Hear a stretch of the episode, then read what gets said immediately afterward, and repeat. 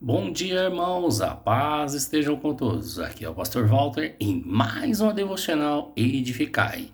1 Timóteo, capítulo 1, versículo 1 ao 11. E o tema de hoje é a advertência contra as falsas doutrinas. Os críticos rejeitavam a autoria paulina dessa carta, porque não conseguem encaixar os acontecimentos aqui registrados no livro de Atos supondo que Paulo foi martirizado ao final de sua primeira prisão em Roma. Paulo, viajando para Macedônia, rogou a Timóteo que permanecesse em Éfeso para administrar certas pessoas que estavam ensinando doutrinas falsas. O apóstolo fala e três responsabilidades do ministro: ensinar a sã doutrina, proclamar o Evangelho e defender a sã doutrina. Em primeiro lugar, a missão de Timóteo. A igreja de Éfeso estava ameaçada por falsas doutrinas e corria sério risco em virtude da infiltração de perigosas heresias.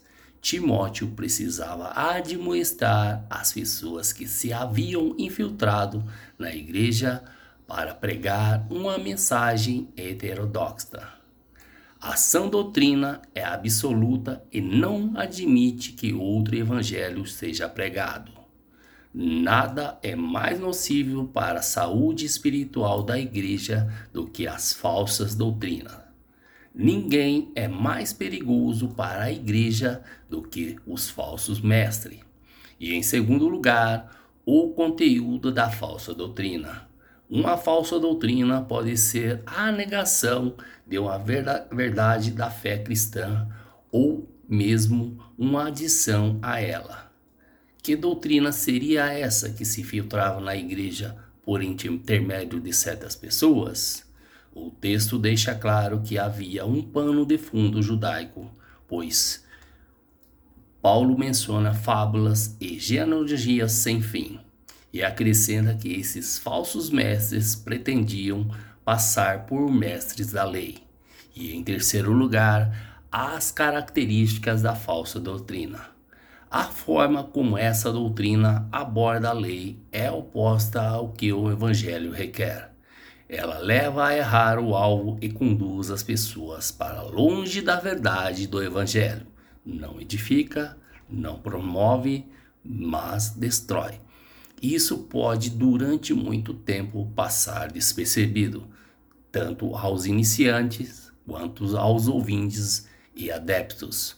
O efeito destrutivo e secreto e sorrateiro, expandindo-se lentamente como uma infecção cancerosa. Por isso, é preciso enfrentar essa doutrina abertamente e com a autoridade do Senhor. Outra característica da falta, falsa doutrina é que ela provoca inúmeras discussões. As pessoas deleitam-se em travar debates e mais debates, provocando discórdias em torno de palavras. A doutrina dos falsos mestres não faz nada disso. O que ela faz é promover a especulação e a controvérsia. Paulo é categórico em dizer que os falsos mestres não entendem o que eles dizem, nem os assuntos os quais fazem ousadas asseverações. Os judaizantes declaram que aqueles que não guardam a lei não podem ser salvos. Ainda hoje, muitos alegam que, que quem não for batizado, não guardar o sábado, não frequentar esta ou aquela igreja, não fazer penitência ou boas obras não pode ser salvo. Esse é um engano terrível. As boas obras não são a causa da salvação, mas sua consequência. Não guardamos a lei para sermos salvos, mas porque somos salvos pela graça. Uma pessoa não se torna cristã por fazer boas obras, mas faz boas obras para ser cristã. Todo todo que se coloca debaixo da lei está sob a maldição da lei. A lei condena à morte aqueles que falham, falham e observam seus preceitos, uma vez que nenhum ser humano é capaz de guardar a lei. Todos estão condenados à morte. Cristo, porém, redime da maldição da lei aqueles que creem, fazendo ele mesmo a maldição em nosso lugar.